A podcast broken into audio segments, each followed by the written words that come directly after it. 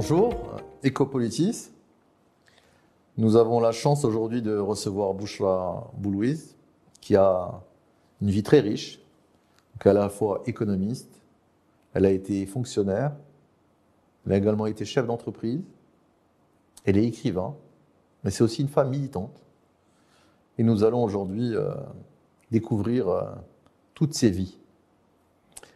Bouchra Boulouise, bonjour. Bonjour, Nous sommes très heureux de vous recevoir, merci beaucoup.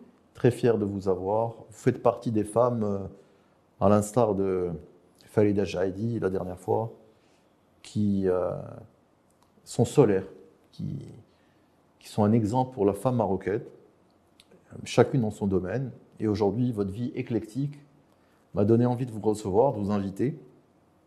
Et je vous propose, euh, pour le grand public, de nous parler dans un premier temps de votre enfance et de votre jeunesse. Eh ben, une enfance euh, très agréable.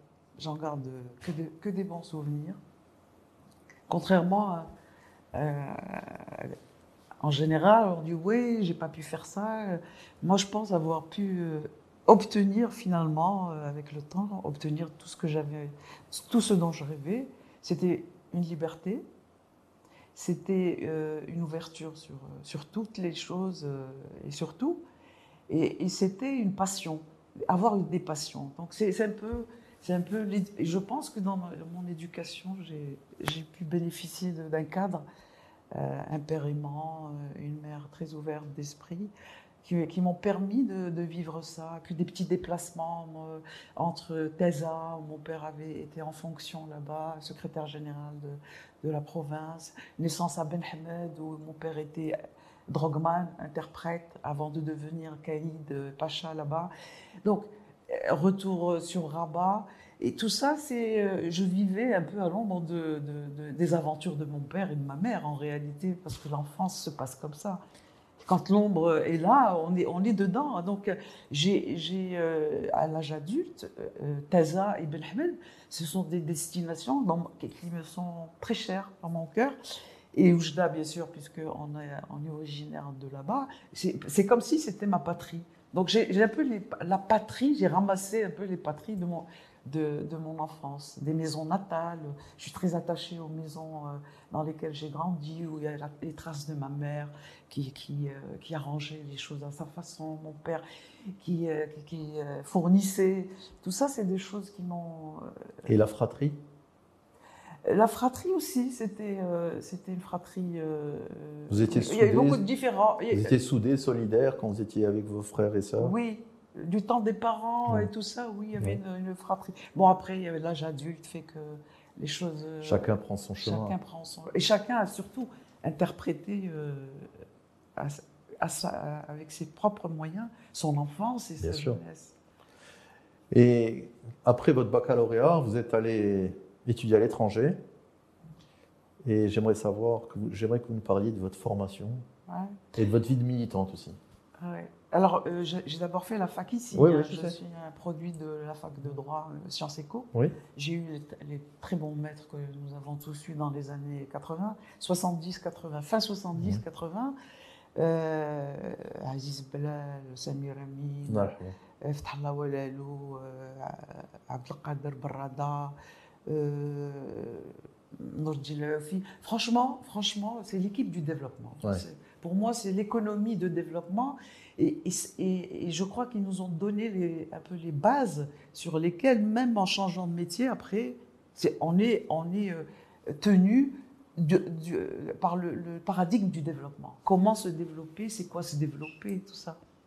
Donc euh, ça, ça, a été très fort aussi dans mon, la, fac de droit, m'a- euh, la Sciences Éco, l'économie de développement m'a beaucoup, beaucoup marqué dans, dans mon cheminement intellectuel. Vous êtes économiste de formation et vous, êtes, vous avez vécu après à Paris. Et parlez-moi de votre, de votre vie universitaire en France et également de votre parcours de militant. Ça, ça m'intéresse. Alors militer, c'était à Paris que j'ai commencé à militer, bien sûr, parce que à Rabat, je ne voyais pas très bien euh, où se situait la vie, sauf dans l'académisme. Euh, À, Rabat, il y avait un académisme militant, en fait. À Paris, c'était l'action politique sur le terrain. Donc c'était l'époque où il fallait se, battre pour le Sahara marocain. C'était l'époque où on se battait pour la démocratisation du pays, euh, pour le développement, encore une fois, le développement. Donc il y avait, euh, une présence euh, de militants vraiment bien, vraiment tout bord. Hein, la gauche, c'était une vraie gauche. Bien sûr. Il y avait une, une gauche. C'était l'époque où la gauche était, était forte au Maroc. C'est l'époque où. Et, et, très, euh, très ouverte sur, sur les problèmes de la société, très royaliste, hein, contrairement à ce que ce qu'il y a eu euh, comme prétention, enfin comme euh, fausses idées qui ont, qui ont circulé. Il y a eu, bon, contesté peut-être un peu la, la, question politique des droits de l'homme, etc. Parce que, mais, mais en général, moi, moi, moi en tous les cas, j'ai vu ça dans le cadre de mes contacts avec les étudiants de militants, il y avait quand même un sentiment monarchique euh, Bien sûr, qui était, il, a, très il a toujours dominé la, gauche marocaine, c'est-à-dire que le, reste était à la marge. Ah c'est-à-dire que souvent certains veulent réécrire l'histoire de la gauche marocaine, mais la gauche marocaine est fortement royaliste. Tout à fait. Le danger n'est jamais venu de la gauche marocaine, il est venu de l'armée. Pas le danger. Euh, jamais venu de l'armée au Maroc, jamais venu de la gauche marocaine. Et donc, vous avez obtenu un doctorat en sciences économiques, ce que les gens ignorent souvent, parce qu'ils ils vous voient comme une Je suis femme. Mauvaise économiste. Non, non, pas du tout. Non, ils vous voient comme une femme engagée, comme une romancière, comme un écrivain, mais ils savent peu que vous êtes. Euh, vous avez une formation très solide en économie, vous avez un doctorat en économie. Et partant de cela, j'ai envie que vous nous parliez de, de votre expérience et de ce que vous avez fait, votre action au service de l'État marocain. Ben, c'est en tant qu'économiste hein, que j'ai, après mon doctorat, euh, qui, entre, entre parenthèses, portait beaucoup sur le, les femmes. J'ai fait trois, trois travaux euh, académiques sur la femme marocaine. Et c'est, ce, ça aussi qui a été ma, ma ligne directrice pour comprendre l'évolution socio-économique d'un pays. C'est la place de la femme était pour moi le critère. Donc les, femmes, l'espace domestique, l'espace informel, euh, l'espace formel et tout ça, c'est par les femmes que, euh, que j'ai pu euh, comprendre combien la, place de l'informel était puissante dans, dans, le, dans l'économie, combien elle continue à être puissante. Et ça, c'est quand on travaille sur les femmes. Bon, après, il y a eu bien sûr le, le passage vers le féminisme, toujours académique et militant aussi un peu. Et, euh, et, je suis rentrée avec mon, mon doctorat. Et puis, euh, le Maroc euh, devait connaître la première alternative avec la gauche. Petite alternative, mhm. si, si, tu te souviens, c'était un ministère de la coopération. Je me rappelle très bien. Tenu par Radé. Mhm. Et j'étais dans l'équipe, voilà, je suis rentrée dans l'équipe de Radé. Et il y avait le ministre d'État qui était Abdelrahim Bouhabid. Je me rappelle. Avec une autre équipe. Mhm. C'était une petite alternance. Et j'ai eu la chance. C'est l'époque où la gauche marocaine avait accepté de participer à un gouvernement. Euh, en 83 ou 84. un gouvernement où toutes les, les grandes tendances étaient représentées.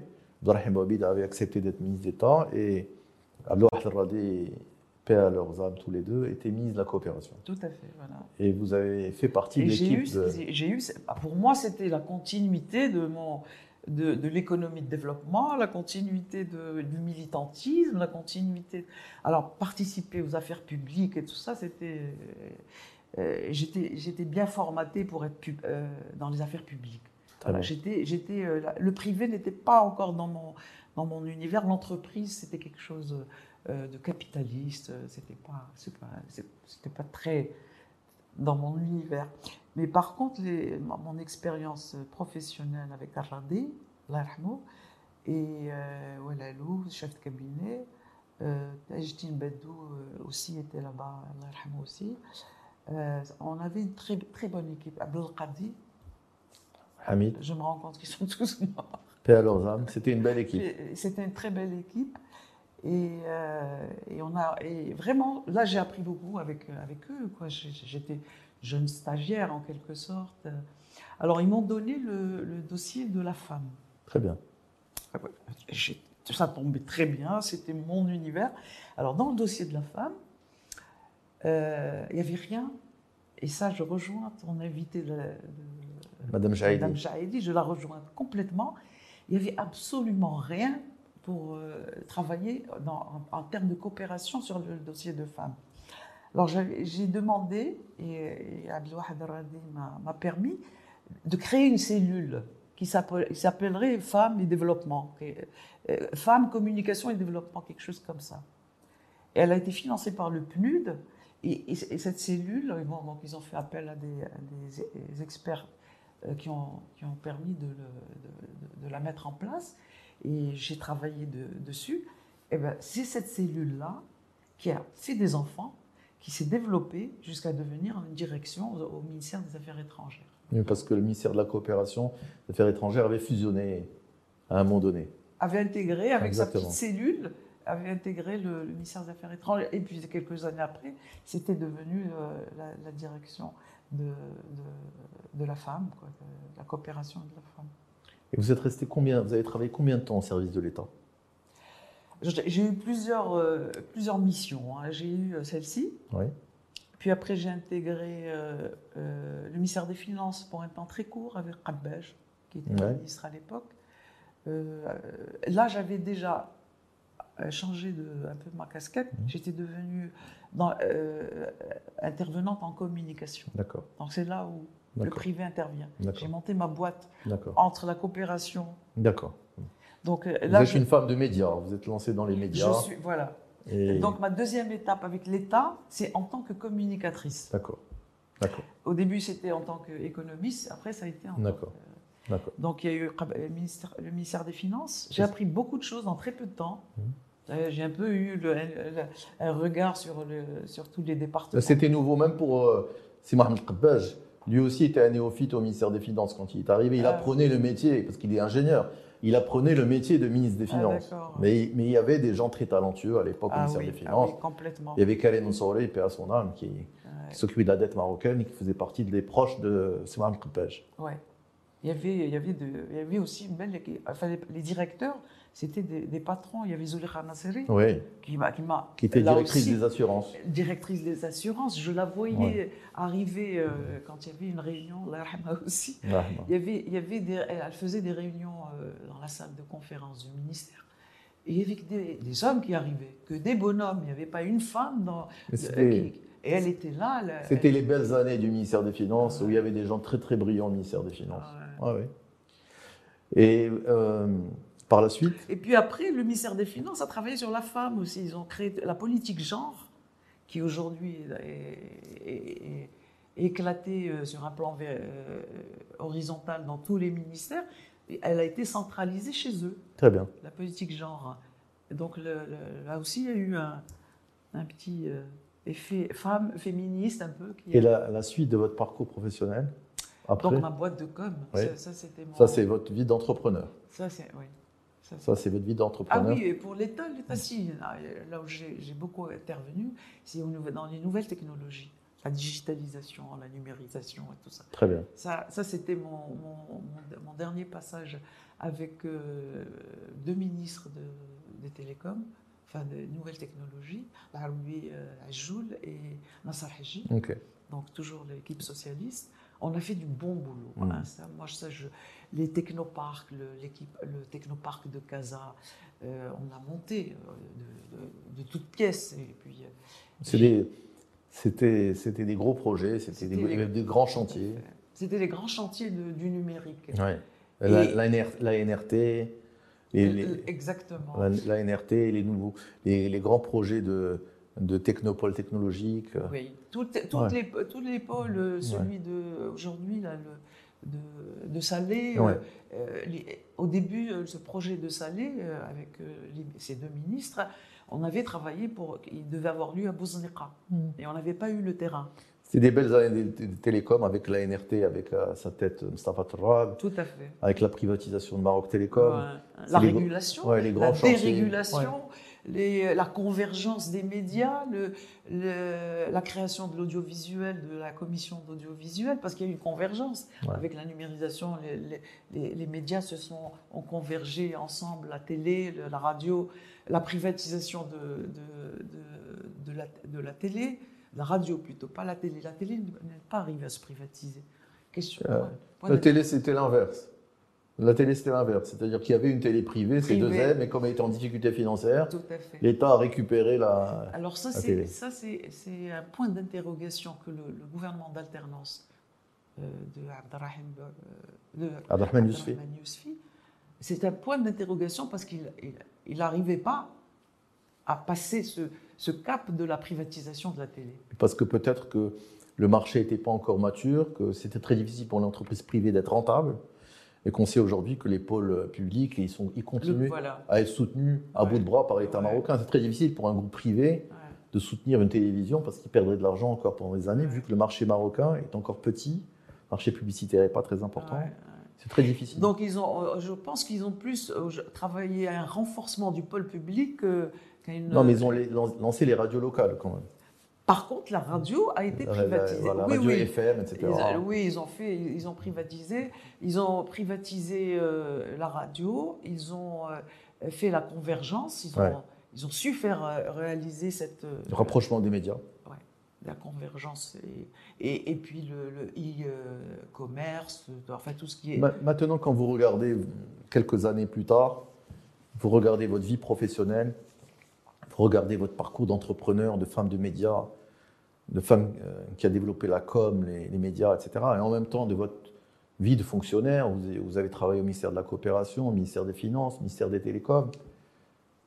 Quelle analyse vous faites euh, par rapport euh, à, à- à une vie professionnelle dans le public et une vie professionnelle dans le privé? Qu'est-ce qui vous a apporté le plus de, satisfa- de satisfaction? Où est-ce que vous avez été la plus heureuse? Alors, Dans l'entre-deux, Mhm. Est indispensable. Pour moi, c'est un équilibre. On peut pas, on peut pas s'enfermer dans l'État et on peut pas s'enfermer dans le privé. Alors, en tous les cas, au Maroc, hein. mais peut-être même ailleurs. hein. Parce que l'État, il finit par se, se- euh, te modéliser. Tu deviens un espèce de le, le modèle type du fonctionnaire. Et c'est euh, c'est très difficile. Il y a la hiérarchie. Il y a une hiérarchie euh, de fait, euh, c'est assez difficile. Et le privé, le privé, il- il- s'il n'y a pas l'État pour l'aider, il peut pas. Il fait rien. Euh, en termes de communication, c'était mon expérience. Mes marchés que je les marchés que je pouvais avoir, c'était des marchés de l'État. Donc je rentrais, je me retrouvais en relation avec l'État directement. Donc aujourd'hui, l'entre-deux, moi je pense que aujourd'hui la leçon que je tire, c'est c'est cette. D'ailleurs, euh, aujourd'hui, qu'est-ce qui se passe? Il y a un effacement de l'État. Pas partout. Ah, Mais la tendance mondiale, c'est un effacement de l'État. Donc euh, l'État aujourd'hui, il a donné tout, tout ce qu'il avait comme richesse euh, euh, en management, euh, et- et, enfin, tout ce qu'il a accumulé comme richesse en gouvernance et tout ça, il, il est en train de la passer à, à l'entreprise. C'est l'entreprise qui est en train de, de- de s'identifier à l'État. En fait, l'entreprise a, a récupéré euh, beaucoup d'activités qui étaient faites par l'État que l'État n'aurait jamais dû faire. Il n'aurait jamais dû faire, c'était le rôle de l'entreprise. L'État doit, doit rester dans ses fonctions régaliennes de contrôle, de défense, de, de redynamisation de l'économie, de régulation de l'économie, mais ne doit pas être acteur économique. Ça, c'est une grande erreur. C'est-à-dire que les pays où l'État était acteur économique, ça a toujours été des catastrophes financières. Donc, heureusement que l'État a changé. Moi, pourquoi je voulais voir comme vous étiez à la fois dans le public et dans le privé, donc c'est c'est dual. Là, vous vivez entre deux pays, entre le Maroc et la France. Oui, Il y a une dualité dans votre vie. oui. C'est-à-dire vous faites- oui. Vous faites pas, vous faites, vous n'avez jamais fait la même chose. Mm. Vous faites des choses différentes, Mm. dans des milieux différents, Mm. Dans des pays différents. Là, vous, vivez la moitié du temps au Maroc, la moitié du temps à l'étranger. J'aimerais que, vous me disiez quel est le regard que porte l'Europe sur le, Maroc, et surtout le Maroc de ces, de ces 20 dernières années. Est-ce que la vision de l'Europe a changé concernant le Maroc d'aujourd'hui? Euh, moi, je pense qu'ils ne comprennent pas trop. Et qu'il faut vraiment leur faire comprendre. Il faut faire comprendre ce qui se passe. Ils ne comprennent pas trop. Euh, c'est très mitigé. C'est jamais. euh, Il y a les anciens réflexes de l'État euh, un peu féodal, un peu. respecte pas les droits de l'homme. Cette espèce de rengaine là, qui, qui colle à l'image du Maroc. Est-ce que c'est un déficit de communication du Maroc? Mais je pense qu'il y a- il y a ou c'est que des préjugés européens? Je pense qu'il n'y avait pas encore de communication. Ça a changé, ça a un Mhm. peu changé maintenant. Mais je pense que l'État ne, ne communiquait pas, Pas suffisamment. En tous les cas, il communiquait que sur ces secteurs lui, euh, enfin, qu'il estimait stratégiques. Et il, il- il avait un peu négligé les secteurs qui, qui, sont, qui font l'opinion de, de Monsieur Tout-le-Monde en Europe. Quoi, de- Mais, mais souvent, le Maroc- souvent, on reproche le Maroc et on reproche au gouvernement marocain euh, de pécher au niveau de la communication. Très souvent, Oui, oui, oui. on fait le reproche, on dit qu'ils communiquent mal, Mm. ils vendent mal le Maroc. oui, oui. Et on a besoin de meilleurs communicants qui vendraient mieux le Maroc Exactement. pour changer la perception négative que certains auraient concernant le Maroc. Ouais, Il y a un grand déficit en termes de communication globale, hein, parce que c'est parce qu'il faut aller de- dans du détail jusqu'aux aux grands axes stratégiques. C'est pas uniquement euh, l'aéronautique, euh, enfin les grands les grands marchés, les grands projets d'aujourd'hui qui vont toucher le petit européen euh, dans dans, dans son, son- son patelin C'est clair. ils peuvent pas. Ils peuvent pas. La- l'explication. Mais par contre, la, la vie, euh, comment, comment la vie paysanne marocaine euh, c'est- est organisée, euh, comment euh, les régions euh, éloignées ont encore des choses à apprendre, à nous apprendre en tant que moderne, en tant que ville moderne et tout ça, apprendre aux Européens aussi, comment on irrigue euh, un terrain, euh, comment on, on- on crée une sé- séguia, comment c'est des choses qui sont qui, nécessitent de la une communication. Bien sûr, bien sûr. Et, et on touche mieux le, le, le français ou le. C'est-à-dire que les gens, parfois à tort, l'État parfois à tort, pensent que ce sont les grands chantiers structurants, les autoroutes, le TGV, etc. C'est ce qui va faire vendre le Maroc. pas bon. Ce qui va faire vendre le Maroc, c'est d'abord la démocratie, l'avancée de la démocratie, les droits de l'homme, les droits humains. C'est comme ça qu'on vend son pays. Et la créativité. Bien sûr. Il faut montrer. L'imagination, la Il créativité. faut montrer la C'est créativité clair. euh, qui existe, qui est, qui est partout, mais il faut la montrer. Il Bien faut sûr. pas la. euh, par exemple, euh, l'image euh, du, du Maroc euh, en train de gémir sur euh, dans, dans ses films, par exemple, en train de gémir sur euh, la polygamie ou de gémir sur le viol ou, ou les enfants dans la rue, tout ça, Et ça, c'est c'est ça, c'est tout le. Vous avez raison. Ça, c'est tout le soft power qui manque au Maroc. qui manque. que d'autres pays ont, développé. C'est-à-dire, moi, je regarde, hum, très souvent, je parle d'un modèle, euh, un modèle pour les pays en voie de développement, c'est la Turquie. Quand on regarde le soft power de la Turquie, la qualité du cinéma turc, Voilà. exactement. combien ils exportent de films. Mm. Mais c'est ça qui fait marcher le tourisme en Turquie. Mm. C'est le soft power de la Turquie. Mm. Parce qu'ils arrivent à vendre leur pays millénaire, historique, puissance régionale, etc. Ils Et arrivent. L'Empire. l'Empire ottoman. Et nous, on n'a rien à. Oui, le Maroc était un empire. pendant, on peut- le- pendant longtemps, c'était. on peut faire la même chose. Ouais. Qu'est-ce qui nous différencie des Turcs? C'est la qualité de l'élite politique. Si on avait des gens capables de vendre, des ministres, des gouvernements, capables de vendre le Maroc, l'image du Maroc, d'investir dans le soft power, d'avoir une industrie cinématographique au service du Maroc, et pas, comme Tout vous dites, fait. en train de pleurnicher ou nous parler des Ouais. faits divers, Ouais, ben à ce moment-là, on aurait des retombées en termes d'image et en termes, d'éco- et en termes économiques meilleurs. En- même en littérature, Bien sûr. c'est euh, à la télévision. Ouais. Enfin, tout ce qui est image aujourd'hui, euh, c'est un peu des images figées de, de, qu'on a- que nous, Marocains vivant ici, n'avons plus envie de voir Mais qui n'existe même plus. et qui n'existent c'est véhiculé par un imaginaire collectif erroné. Ouais.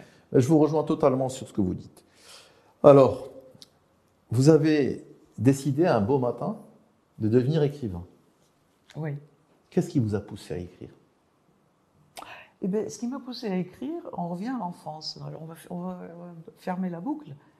C'est euh, l'image de mon père, une fois par mois, rentrant avec des bouquins, bibliothèque rose, bibliothèque verte, euh, même les petits, les dessins animés, les bandes dessinées de l'époque et tout.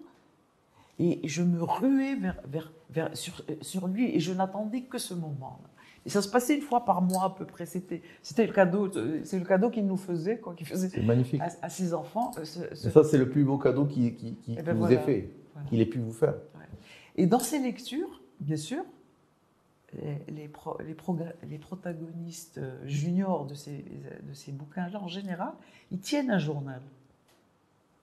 Et de là est né mon, mon- mon- mon journal. Super. Donc j'ai toujours tenu un journal.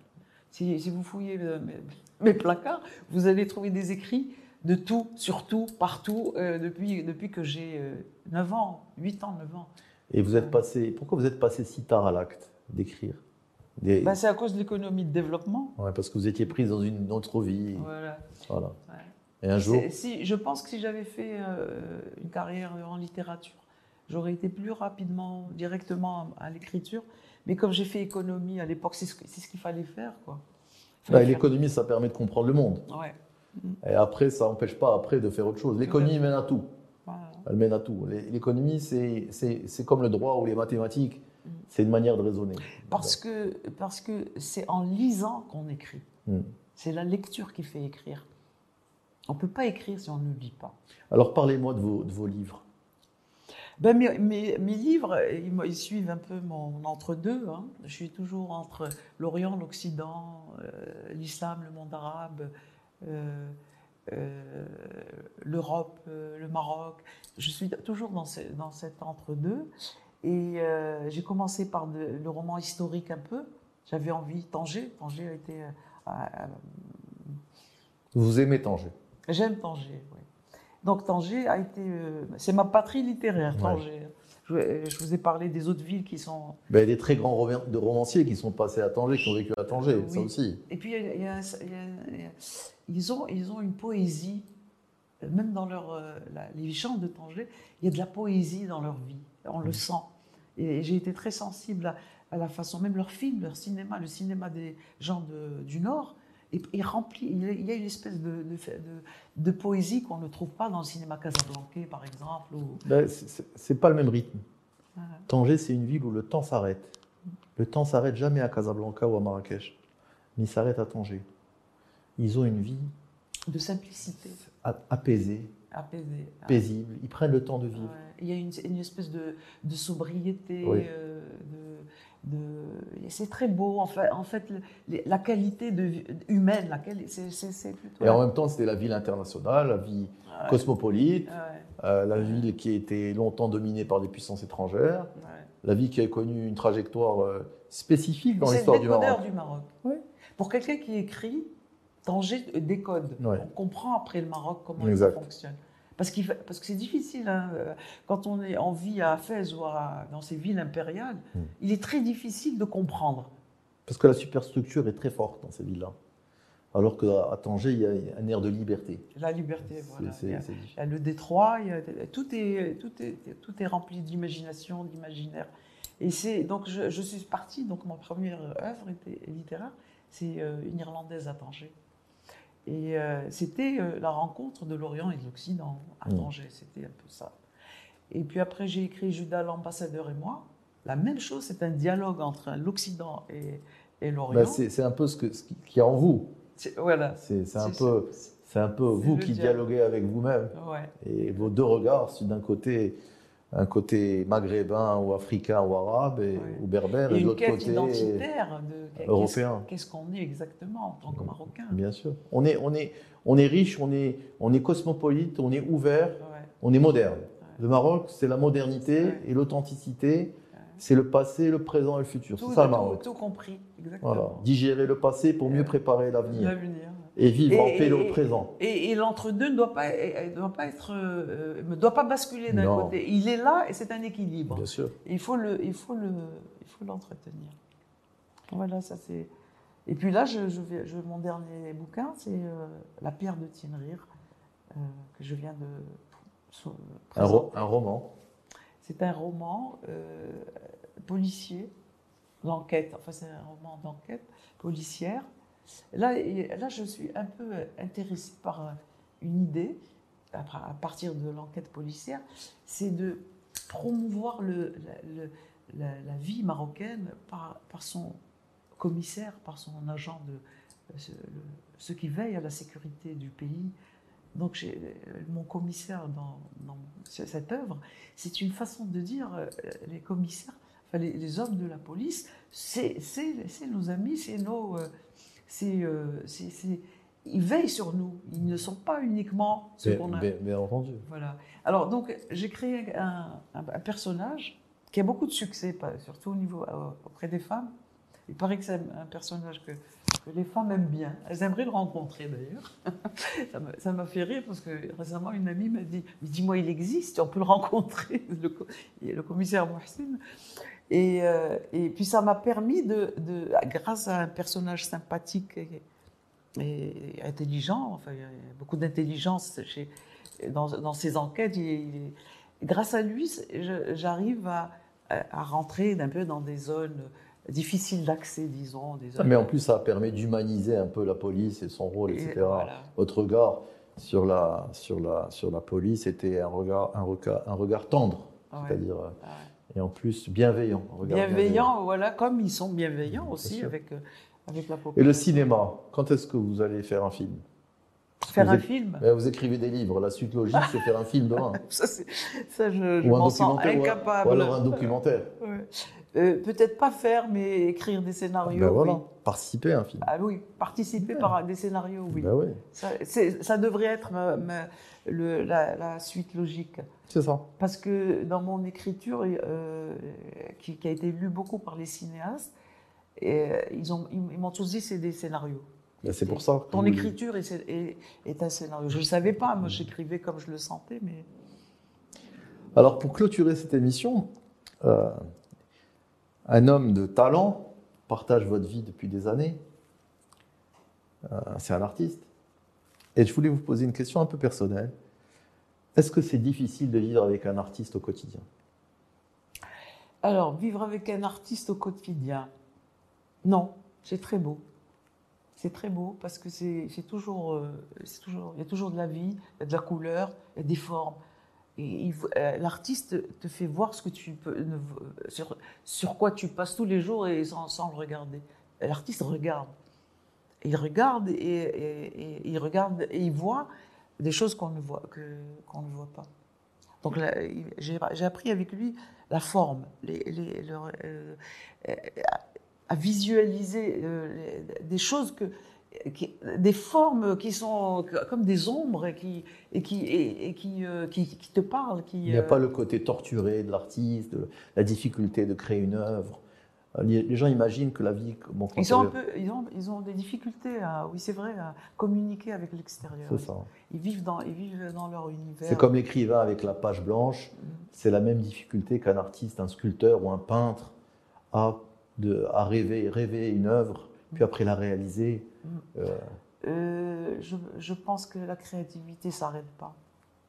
Il n'y a pas de page blanche, je ne pense pas. Tant mieux. Il n'y a pas de. Ça ne s'arrête pas parce que parce que c'est un, une euh, tant qu'il y a de la vie, il y a de la santé. un renouveau perpétuel. C'est un renouveau perpétuel, ça, ça ne s'arrête jamais. On écrit à quelque chose.